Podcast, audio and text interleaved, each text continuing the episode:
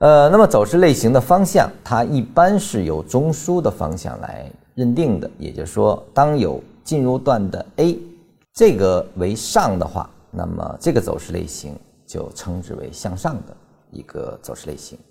呃，为下的时候呢，小 a 为下呢，就走势类型为下。这个是在生长过程中，在它的已完成的结构里，已完成的走势里是很容易找到小 a 的，小 a 大 A 这些的。当它运动过程中，在生长过程中，可能就不是这么简单定义了。这个是留待我们后面的课程里逐一去解决。我们现在学习，你只要能对已完成的走势类型。可以进行一个划分，其实就完成了一个叫幼儿园级别的学习了。就是这属于常识性的逻辑逻辑定义，这是过去的静止的啊已完成的，我可以进行准确的划分。其实能做到这一点，也就完成了我们现有课程的要求。